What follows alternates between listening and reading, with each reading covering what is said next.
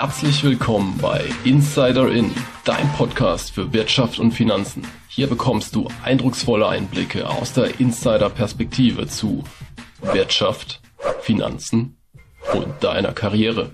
Egal, ob du jetzt ein blutiger Anfänger oder ein Vollprofi bist, hier ist für jeden etwas dabei. Für dein Mindset und deinen Erfolg. Das Besondere bei uns, jeder Podcast erhält einen Erfahrungsbericht oder auch exklusives Wissen aus dem jeweiligen Bereich. Wir sind Dennis und Antonio, beide Unternehmer und Investoren und wollen euch bei spannenden Themen mitnehmen. Mal nicht Mainstream, sondern direkt aus der Praxis. Denn auf den Finanzmärkten sind wir daheim. Teile gerne diese Folge mit deinen Freunden. Und nun heißt es Insider in mittendrin. So, heute haben wir Folge 2, Antonio. Und das Thema heute Inside Job. Was macht ein Unternehmensberater? Sind das die Experten oder doch überteuerte Fachsimpel? ja, genau, Dennis. Ähm, danke für diese Anmoderation. Und zwar in der Tat, Inside Job ist unser kleines Special. Hier beleuchten wir besondere Berufe, die euch, liebe Zuhörer, besonders interessieren. Heute gehen wir einem besonderen Mythos auf den Grund, und zwar dem Unternehmensberater. Man hört relativ viel oft Kritik an Unternehmensberatern. Wir haben auch in der Vergangenheit irgendwelche Beraterskandale erlebt. Und dementsprechend wollen wir uns das heute mal ein bisschen anschauen. Was wir aber uns auch anschauen wollen, ist auch das Berufsbild, aktuelle Fakten. Warum sollte man denn Unternehmensberater werden? Sind die denn wirklich alle so schlecht, wie man in den Nachrichten liest? Oder was gibt es auch für gute Seiten? Und dann auch noch einen kleinen Erfahrungsbericht von meiner Seite. Genau, aber vorher würde ich sagen, kommen wir doch zur Frage des Tages. Und da hast du dir ja etwas Besonderes überlegt. Ja, schieß doch einfach mal los. Genau. Und zwar, ich hatte mir überlegt, welche Kosten stehen denn bei so einer genannten Berateraffäre, die wir in den letzten, letzten Jahr gehört hatten, um Frau von der Leyen im Raum? Also wie hoch sind die Ausgaben für das Verteidigungsministerium? Und ich gebe euch drei Antwortmöglichkeiten vor. Und zwar A, 160 Millionen Euro, B, 220 Millionen Euro oder C 240 Millionen Euro? Was denkst du, Dennis? Puh, schwierige Frage, gute Frage. Ja, ich würde sagen, sind vielleicht doch nur die 160 Millionen, aber ich lasse mich da auch gerne eines Besseren belehren. Wir werden nachher schauen. Sehr gut. Ja, heute starten wir mal nicht mit der Erklärung, sondern mit einem Skandal. Genau. Wir brauchen heute folgende Parteien in unserem Spiel, und zwar Berater, ein Ministerium mit einer Ministerin mhm. und ein Bundesrechnungshof. Das sind heute die drei Parteien, also vier Parteien in unserem Spiel, die wir uns mal anschauen wollen, was denn für diesen, diesen Skandal denn äh, hier notwendig war. Und zwar, wir können eigentlich mal beginnen und mal kurz äh, rekapitulieren, was ist denn genau passiert. Und da beginnen wir mit dem Bundesrechnungshof in Bonn. Das ist eine Institution, der Bundesrechnungshof, der eben so die Wirtschaftlichkeit oder auch die Ordnungsmäßigkeit von Ausgaben unserer Regierung, also des Bundes, auch mit überprüft. Und äh, das sind natürlich sehr, sehr, sage ich mal, komplexe Institutionen. Und äh, da gehen wir jetzt gleich noch ein bisschen näher drauf ein. Mhm. Auf jeden Fall spannende Parteien für einen Politkrimi. genau. Und schauen wir uns mal an, was ist denn in der Zeit genau passiert. wir beginnen mit ein paar Jahren zurück, und zwar in dem äh, Jahr 2018 hat nämlich der Bundesrechnungshof einen äh, Bericht eingefertigt, ist üblich, allerdings hier über die Rechtmäßigkeit von Beratereinsätzen. Das heißt, äh, gewisse Beratungsfirmen, also zum Beispiel Accenture oder auch McKinsey, haben das Verteidigungsministerium eben beraten, unter eben unter anderem unter der Führung von der Frau von der Leyen. Und äh, da hatte der Bundesrechnungshof sehr stark angezweifelt, dass das wirklich rechtmäßig ist. Und dann gab es auch einen Untersuchungsausschuss und was äh, vielleicht ein bisschen konkreter zu werden, äh, diese ganzen Auftragsvergaben seien unkorrekt ähm, und äh, mit den Kosten in Höhe von, drei, von einem dreistelligen Millionenbetrag nicht verhältnis, verhältnismäßig. Okay, wie, wie ist denn da so das äh, Verhältnis, beziehungsweise ja, waren das denn hohe Ausgaben, einfach um da mal ein Gefühl dafür zu kriegen? Ja, also es ist eine gute Frage, denn man sagt so, okay, dreistellige Millionenbereich, das ist ja hier schon eine richtige Summe. Ich meine, klar, das ist auch für, für jeden von uns echt ähm, schon mal eine Hausnummer, aber es, man muss natürlich in Relation setzen zu Unternehmen, die dann zum Beispiel so eine Milliarden Euro äh, Umsatz machen. Da muss man das alles nochmal ein bisschen relativieren. Aber besonders hier in dem Fall ist wirklich auffällig die Höhe.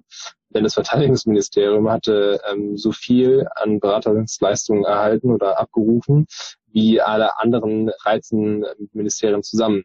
Also das ist schon sehr, sehr interessant. Und dann gab es noch ein paar andere Sachen hier in unserem Politkrimi, wie zum Beispiel ein Diensthandy, das als Beweismaterial eigentlich gewertet werden sollte, das aber dann von dem Diensthandy irgendwie alle Daten gelöscht worden sind in 2019. Mhm. Und das hatte natürlich eine gewisse Kritik äh, gegenüber von der Frau von der Leyen äh, aufgerufen. Und dann gab es noch weitere Sachen, wie zum Beispiel, dass von 41 Zeugen 38 sehr, sehr schwere Gedächtnisschwunds hatten, ähm, according zum äh, Tagesspiegel, der das genannt hatte. Sehr, sehr interessant hier. Naja gut, bei solchen Summen, da kann man ja schon mal vergesslich werden. genau, wie man sieht, das ist äh, unser Politkrimi und das ist sozusagen der Beraterskandal mal so ein bisschen rekapituliert deswegen habe es, glaube ich, auch in der letzten Zeit so eine Bevölkerung so, so einen gewissen ja, Fadenbeigeschmack, dass man sagt, hey, Berater, die sind ja richtig teuer und äh, was machen die denn überhaupt? Äh, und deswegen wollen wir dem auch ein bisschen auf den Grund gehen. Genau, das ist die perfekte Überleitung, denn es gibt ja oft ähm, vage Vorstellungen von dem, was ein Unternehmensberater macht. Man hört vieles, so genau weiß man es dann doch nicht. Äh, dem wollen wir mal auf den Grund gehen und ja, ich stelle einfach mal die Frage, was macht denn ein Unternehmensberater? Ja, Dennis, das ist schon eine super Frage, denn so eine ganze klare Antwort gibt es gar nicht darauf. Erstmal muss man erstmal dazu sagen, äh, es ist kein gesetzlich geschützter Beruf. Das heißt, mhm. prinzipiell kann jeder in die Welt hinausgehen und sagen, hey, ich bin ein Unternehmensberater und jeder kann sich so nennen. Das ist natürlich auch ein bisschen kritisch, weil das natürlich auch irgendwie Raum für schwarze Schafe eröffnet. Und ähm, das wird immer wieder diskutiert, ob man das eben irgendwie eindämmen kann, äh, dass man das auch wie zum Beispiel meine, man kann sich auch nicht einfach Anwalt schimpfen, man muss halt ein gewisses Studium dafür absolviert haben oder ja. halt auch, auch zum Beispiel äh, ähm, irgendwie ein Bankberater, der muss auch gewisse Qualifikationen mit sich bringen.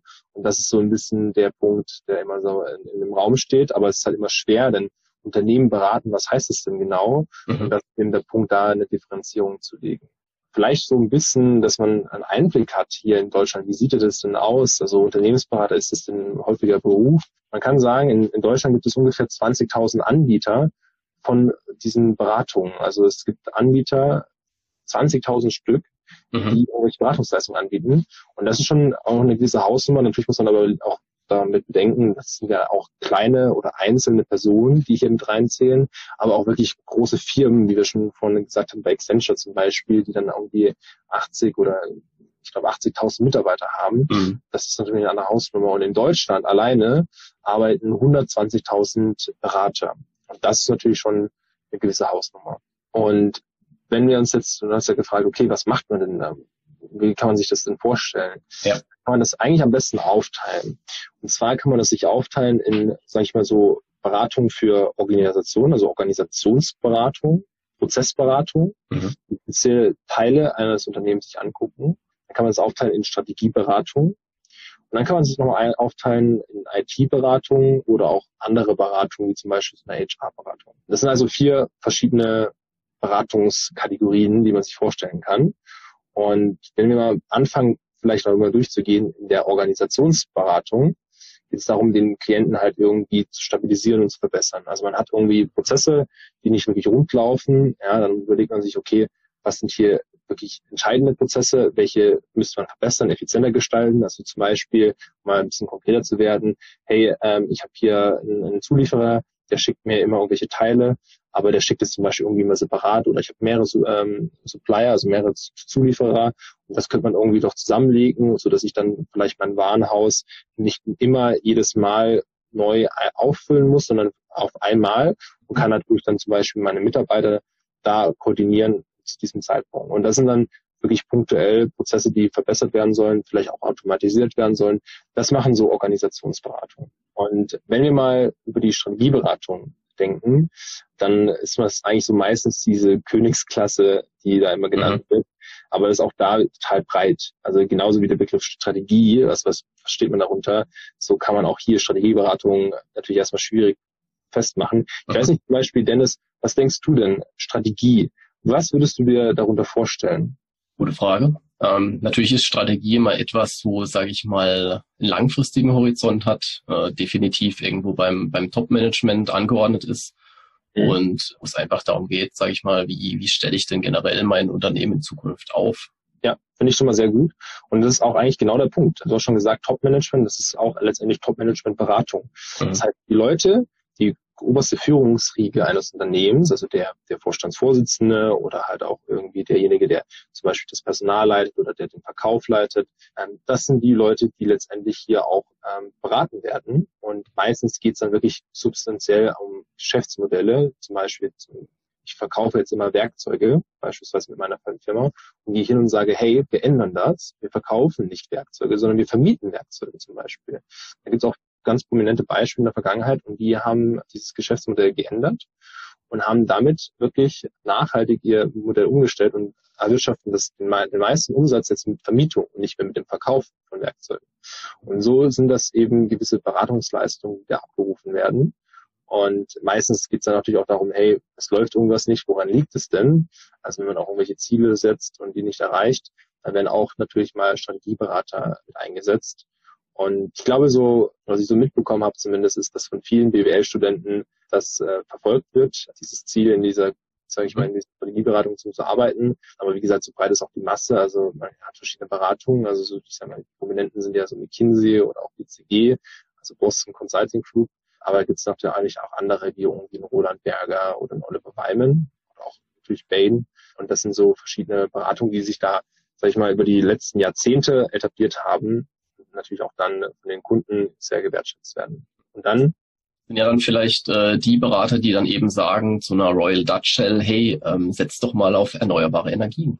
Genau. Und dann noch zu den, sag ich mal, zu den anderen zwei Kategorien, also ich sage mal, die Personalberatung nehmen wir ein bisschen raus. IT-Beratung gibt es natürlich dann auch, ähm, ist natürlich ein Riesenpunkt, IT, anstatt irgendwelche unternehmerische Fragen stellen zu lösen, wirklich auf Prozessebene, wie kann ich denn zum Beispiel mein Händlernetz irgendwie einbinden in mein Unternehmen. Ja, also wenn ich mhm. verkaufe, ähm, irgendwie die Transaktionen und das geht wirklich konkret dann um ja, IT-Optimierung oder IT-Beratung und dann wirklich auch Sachen zu ähm, sag ich mal, zu coden oder halt irgendwie zu etablieren oder implementieren. Und das ist dann natürlich meistens basierend auf dieser strategischen Beratung, die, die mhm. das erarbeitet hatte, wirklich in die operative Umsetzung. Und dann gibt's natürlich, wenn wir uns alle Beratungskategorien äh, uns anschauen, komplett unterschiedliche Einstellungsvoraussetzungen. Denn ich brauche ja nicht einen, einen Software-Developer, der perfekt coden kann, unbedingt mhm. Strategieberatung, sondern vielleicht brauche ich den halt viel mehr in der IT-Beratung. Und äh, so natürlich unterscheiden sich auch die Einstellungsvoraussetzungen. Und vielleicht einfach mal, um auch das bisschen besser zu verstehen, ich glaube, viele haben so ein, so ein äh, jetzt haben wir so verstanden, okay, es gibt was gewisse Beratungen, aber wie funktioniert es denn? Also wie, wie warum beraten denn die Unternehmen? Und da kann man sich eben vorstellen, ähm, bisschen an dem anhand des Ablaufes. Also Unternehmen, zum Beispiel du Dennis, hast jetzt eine Firma, dein Unternehmen U möchte jetzt irgendwie eine neue Strategie haben weil sie merken, hey, irgendwie laufen so Umsätze nicht mehr so gut. Und dann gehst du mit deiner Firma eben zum Beispiel zu mir als Beratung und sagst, hey, wir brauchen Experten. Und dann verhandelt man natürlich, legt das auch nochmal fest, okay, genau, was genau für einen Experten brauchst du denn? Was für ein Gebiet geht's denn hier rum? Und dann macht man natürlich auch die Kosten und so weiter alles fest. Und dann geht es darum, eben diese interne Strategie zum Beispiel zu überprüfen. Was wurde denn bisher gemacht? Und dann auch letztendlich über eine, eine Überarbeitung des langfristigen Plans.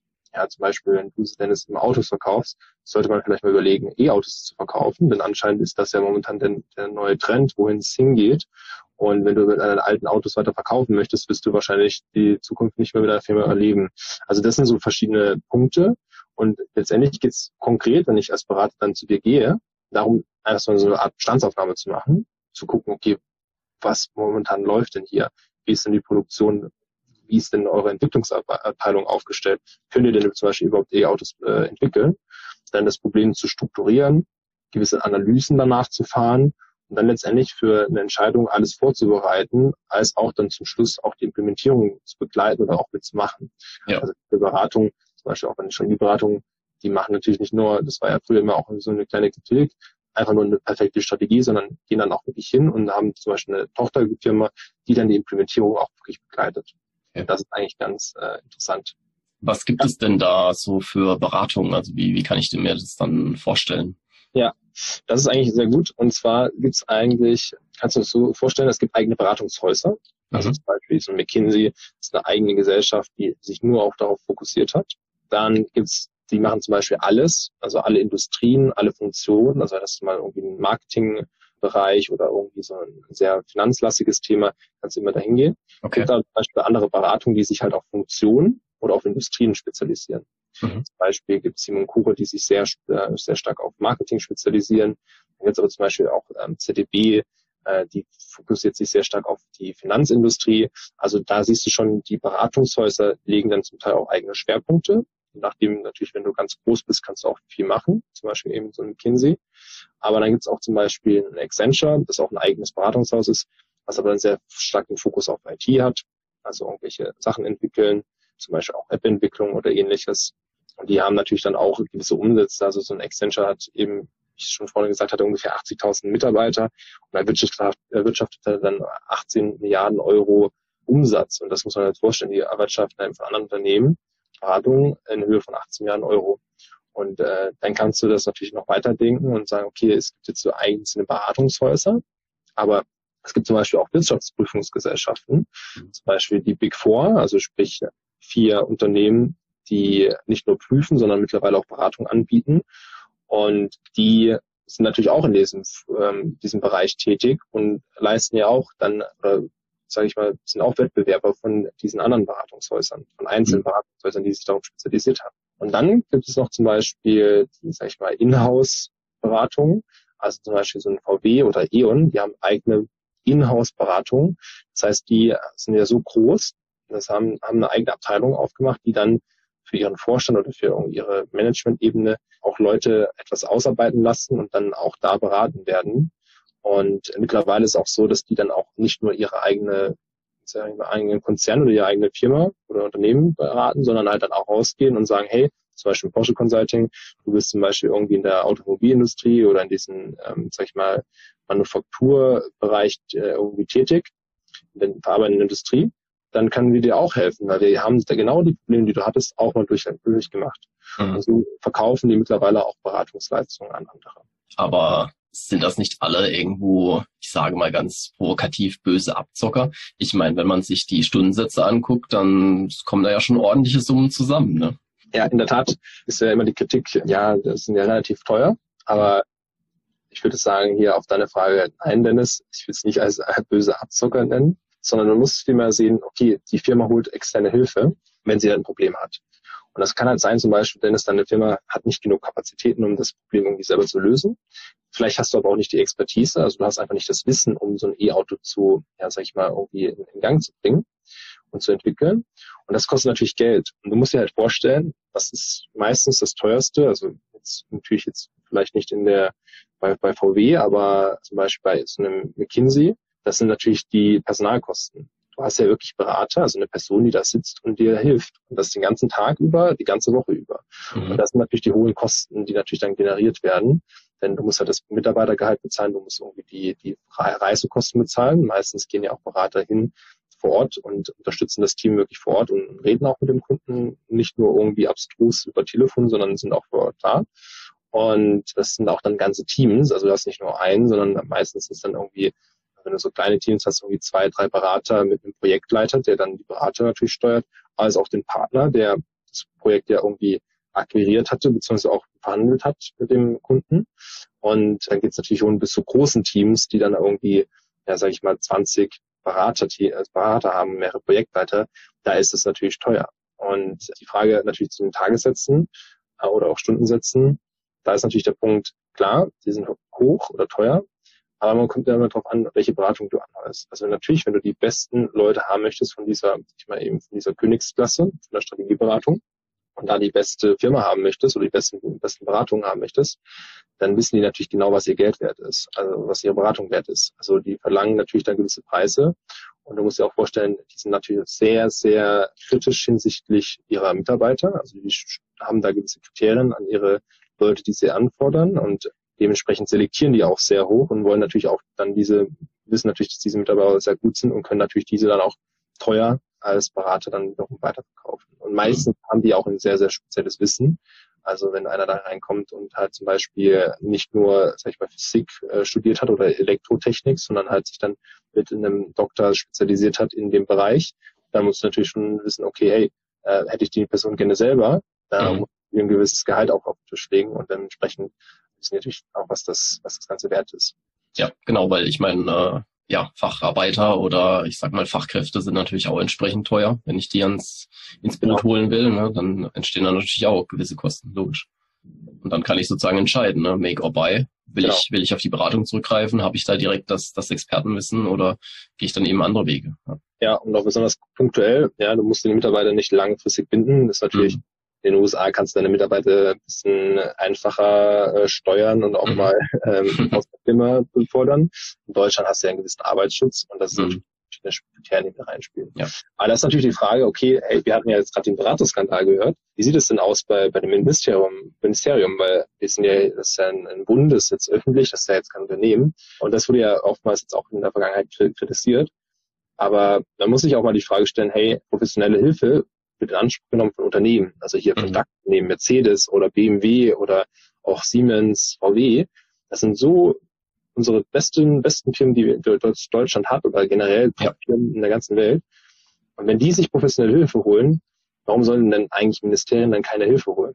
Mhm. Also von daher sehe ich den, den Punkt relativ kritisch. Man muss natürlich schon irgendwie, natürlich sollte das irgendwie alles irgendwie ordnungsgemäß sein und auch die Rechtmäßigkeit von den Höhen können wir nochmal separat diskutieren.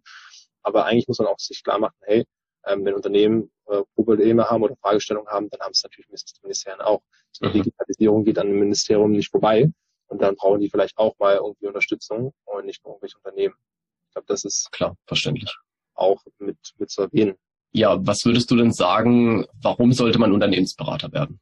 Ja, das ist äh, eine sehr, sehr gute Frage. Ich glaube, jeder hat da andere Antworten drauf. Ich kann dir natürlich auch gerne mal so ein bisschen richten, was ich, was ich denke, was aus für viele Leute ein, ein Grund dafür ist. Mhm. Ich glaube, das erste ist natürlich ähm, diese berüchtigte Learning Curve, das heißt diese Lernkurve, die dir zeigt, dass du sehr, sehr viel in kurzer Zeit eben mitnimmst. Dadurch, dass du ja diese Projektarbeit hast, hast du natürlich eine gewisse Abwechslung in deiner mhm. Tätigkeit und du erlebst sehr viel.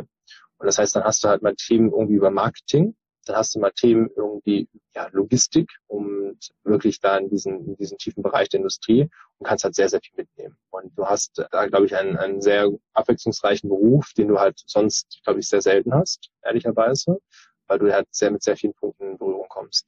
Glaube, das andere ist natürlich die Industrien, die du mitnimmst, denn genauso abwechslungs äh, abwechslungsreich wie deine Tätigkeit ist dann natürlich deine Industrien, die du mitnehmen kannst. Du musst ja nicht immer nur im, im Automobilbereich arbeiten. Ich glaube, irgendwann macht es natürlich Sinn, weil du dann da Experte da bist. Aber du kannst auch wechseln und mal angucken, hey, was machen denn Versicherungen? Und vielleicht ist es ja mega spannend zu sehen, hey, Digitalisierung, Versicherungen haben das gemacht, warum kann man das vielleicht nicht in der Autoindustrie auch so machen, obwohl das ganz andere Industrien sind. Also auch da hast du eine Abwechslung ich glaube auch generell auch diesen, diesen Kontakt auf gewissen, ja, haben wir ja schon gesagt, Top-Management, also auf gewissen Führungsebenen, diesen Kontakt zu haben, Austausch zu haben, ich glaube, ist auch sehr, sehr interessant. Und klar hat hat es nicht alles äh, Vorteile, also es gibt auch natürlich negative Sachen, zum Beispiel irgendwie Arbeitszeiten sind natürlich sehr, sehr lang. Also man darf da nicht erwarten, dass du dann 9 to 5 äh, arbeitest und dann acht Stunden machst, sondern da hast du durchaus mal knackigere Arbeitszeiten, da kann ich dir auch gerne noch ein bisschen mehr erzählen. Ähm, aber du reist auch sehr viel. Du musst ja, wie gesagt, zum Kunden. Mhm. Das ist natürlich auch, wenn du gewohnt bist, halt irgendwie Dienstagabends immer mit deinen Jungs Fußball zu spielen. Das kannst du dann halt nicht mehr machen. Du arbeitest, äh, du reist sehr viel und arbeitest auch entsprechend sehr viel. Aber wie gesagt, du hast natürlich schon auch gute Sachen. Also du hast viele Möglichkeiten nach dem, nach der Beratung was anderes zu machen. Also wenn du dann sagst, hey, ich habe keine Lust mehr, gibt es super viele Möglichkeiten, was du machen kannst. Und ich glaube auch generell, ähm, ist auch kein Geheimnis, dass trotzdem eben die Unternehmensberater natürlich auch für diese Arbeit auch gut bezahlt werden. Sonst mhm. könnten natürlich auch die, die Leute, hättest du nicht die guten Leute und dann würden die natürlich die Beratung, wenn die dann Klienten dann dieses Beratungsteam stellst und du für die guten Leute hast, würden sie auch nicht mehr zu dir hingehen erstmal. Mhm. Und vielleicht, was auch sehr typische Profile sind, man sagt ja immer, hey, das sind ja alles BWLer, das kann man nicht mehr so sagen. Ich habe jetzt auch verschiedene Beratungen, ungefähre Zahlen, dass sie mittlerweile so auf runter reduzieren von den BWLern auf 50 Prozent, die anderen 50 Prozent gerne auf ähm, sogenannte Exoten ausweichen. Also was okay. heißt, das heißt zum Beispiel, wir sind jetzt die klassischen BWLer, also haben irgendwas mit Wirtschaft studiert, stehen wie Unternehmen ja irgendwie agieren und was da wichtig ist. Aber die nehmen natürlich auch Leute, wie zum Beispiel die Soziologie studiert haben oder mhm. zum Beispiel Kunstgeschichte, aber auch andere Sachen wie zum Beispiel irgendwie Juristen oder Mediziner. Und das sind diese sogenannten Exoten, weil du ja erstmal nicht in dem Gebiet deine Expertise aufgebaut hast, aber halt natürlich ein sehr gutes Wissen woanders hast, was okay. auch benötigt wird. Und dann entsprechend werden die auch eingeführt in diese ganze BWL-Thematik am Anfang, bevor sie in den Unternehmen letztendlich mhm. anfangen zu arbeiten. Okay. Sehr gut. Dann würde ich sagen, kommen wir zum Insight Special. Es gibt wieder einen Erfahrungsbericht und äh, diesmal reden wir mit Antonio, dem Beratungsexperten schlechthin. Antonio hat äh, unter anderem Erfahrung gesammelt äh, bei EY, also einen der Big Four, war auch schon in der strategischen Beratung äh, bei BCG und auch in der studentischen Beratung. Ja, da wäre auch interessant, erzähl doch mal, wie das bei so einer studentischen Unternehmensberatung so läuft. Ja, sehr gerne. Genau, also die studentische Beratung, die ich glaube, ich hatte an Beliebtheit in den letzten Jahren immer mehr äh, aufgenommen oder zugenommen. Mhm. Wir sehen auch sehr viele Uni, also ich, mittlerweile hat, glaube ich, fast jede Uni irgendwie eine, eine studentische Unternehmensberatung. Und ich glaube, das ist auch richtig so, denn das Besondere bei einer studentischen Unternehmensberatung, du gehst hin zu Unternehmen und berätst sie eben auch bei gewissen Fragestellungen. Und letztendlich kannst du das halt eins zu eins analog auch fortsetzen für die großen, zum Beispiel ein Daimler oder ein BMW, die ja auch solche Probleme haben, nur halt mit kleineren Unternehmen zum Beispiel. Und dafür gibt es eben so studentische Unternehmensberatung, auch dann dein gewisses ja Lernumfeld zu geben. Das heißt, du arbeitest mit den Unternehmen projektbasiert, kannst alles absehen, kannst es gut planen. Und das ist das Besondere eigentlich an den studentischen Unternehmensberatungen, dass du als Student auch wirklich erste Erfahrung machen kannst in diesem Umfeld. Und äh, nicht nur das, sondern natürlich auch was verdienen kannst. Also viele Beratungen, es gibt natürlich, ähm, sag ich mal, Pro Bono-Beratungen, also Beratungen, die jetzt den, dem Kunden nichts irgendwie in Rechnung stellen. Da macht man es meistens auch als Berater eben umsonst. Das sind meistens auch karikative Einrichtungen, aber auch eben wirklich, ähm, wir haben zum Beispiel an unserer studentischen Unternehmensberatung an meiner Uni komplett unterschiedliche Firmen, die unsere Leistungen beanspruchen. Da haben wir irgendwelche Investmentfirmen, wir haben aber auch einen Mittelständler, der dann halt bei seiner, seinem Produktportfolio ähm, gerne mhm. wissen wollte, hey, was, was könnte man noch da machen? Also da gibt es komplett unterschiedliche ähm, ja, Profile an Kunden und so kann man natürlich dann als Student hingehen und da ein bisschen mal reinschnuppern, was denn ein, ein Berater überhaupt macht. Ja, gibt's denn auch Punkte, ja, die dagegen sprechen? Ich meine, du hattest ja auch vorher gesagt, du kannst äh, noch was zur Arbeitszeit sagen. Ich weiß nicht, ist das auch ein Punkt, der vielleicht da dazu ja. äh, zählt? Ja, gerne, Dennis. Ich kann dir natürlich auch noch ein bisschen mehr aus dem Nähkästchen plaudern. Mhm, ja. Ich dir auch ein bisschen, was man oder warum man es vielleicht nicht machen sollte. Also ich glaube, Arbeitszeit ist so ein Thema, du arbeitest relativ lange, es geht morgens los. Das ist natürlich immer unterschiedlich, je nach Beratung, aber sagen wir mal, du versuchst dann um neun Uhr beim Kunden zu sein. Das heißt, du musst vorher natürlich aufstehen, du bist in einem Hotel, zum Kunden irgendwie gelangen, je nachdem, wo das Hotel sich befindet. Und natürlich montags, wenn du zum Beispiel in, Düsseldorf lebst und dann nach München musst, dann musst du natürlich irgendwie mit der Bahn oder mit dem Flugzeug hinfahren oder hinfliegen. Kann natürlich auch sein, dass du dein Projekt vielleicht auch mal irgendwie äh, in Paris hast oder halt irgendwo ja. in Madrid. Das heißt, du musst halt erstmal zu diesem Projektort hinkommen. Dann, wenn du einmal da bist, dann musst du natürlich auch äh, entsprechend deine Arbeit errichten und so weiter, hast verschiedene Austausche, Aus, Austausch mit deinen Kollegen oder mit dem Kunden. Und so geht es dann weiter bis abends und in der Regel macht ihr dann Kunde ja irgendwann auch Feierabend und dann geht es meistens zurück ins Hotel und dann manchmal hat man natürlich auch äh, ein gemeinsames Abendessen und dann äh, wird aber dann meistens noch ein bisschen weitergearbeitet im Hotel. Und da sind natürlich schon Arbeitszeiten, die muss man, die muss man sich einfach bewusst sein, dass das einfach nicht so ein klassischer eben 9-to-5-Job ist. Aber wie gesagt, du hast natürlich auch gewisse Vorteile, was aber vielleicht noch, noch ein Grund ist zu sagen, hey, was, was nicht so cool, klar, du erreichst sehr viel, du mhm. ähm, kommst sehr viel rum. Und wie gesagt, wenn du natürlich auch Familie hast oder eben auch irgendwie der Heimat vielleicht verankert bist, zum Beispiel wenn du Fußballschiedsrichter bist oder mhm. eben, dann äh, hast du halt natürlich irgendwie auch gewisse Routine-Sachen und dem musst du natürlich anders irgendwie das alles unterordnen oder halt irgendwie ja. anlegen und das kannst okay. du halt nicht immer, weil du dann vielleicht einen Verein hast oder ähnliches. Und du hast natürlich einen gewissen Druck. Also mhm.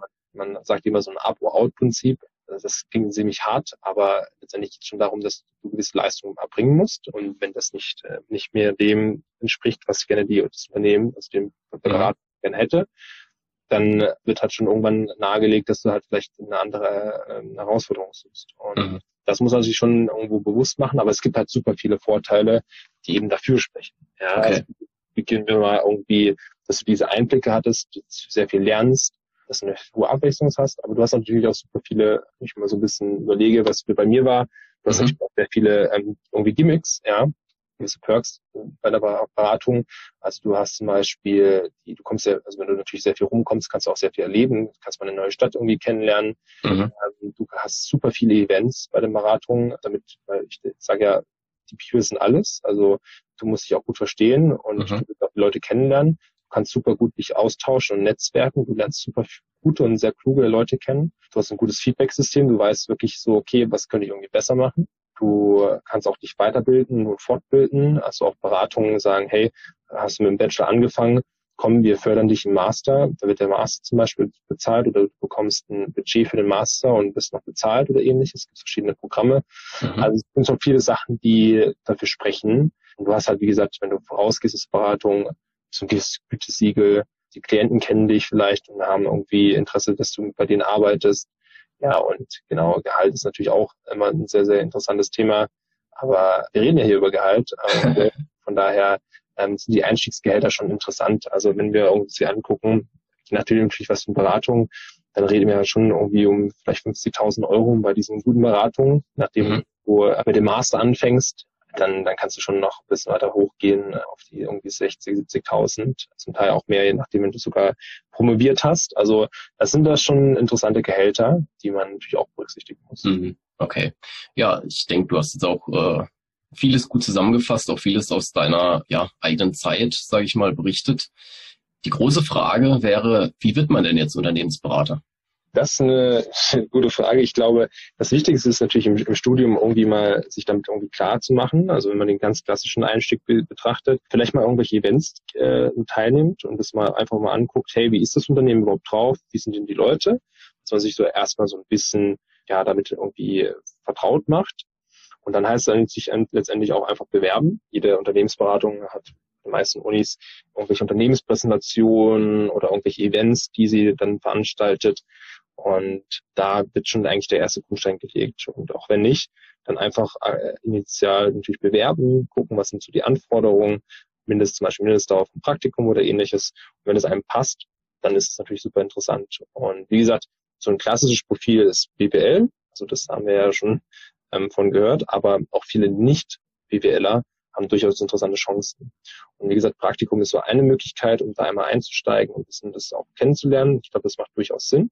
Aber natürlich auch für einen Festeinstieg kann man sich dann bewerben und sich dann da entsprechend vorbereiten.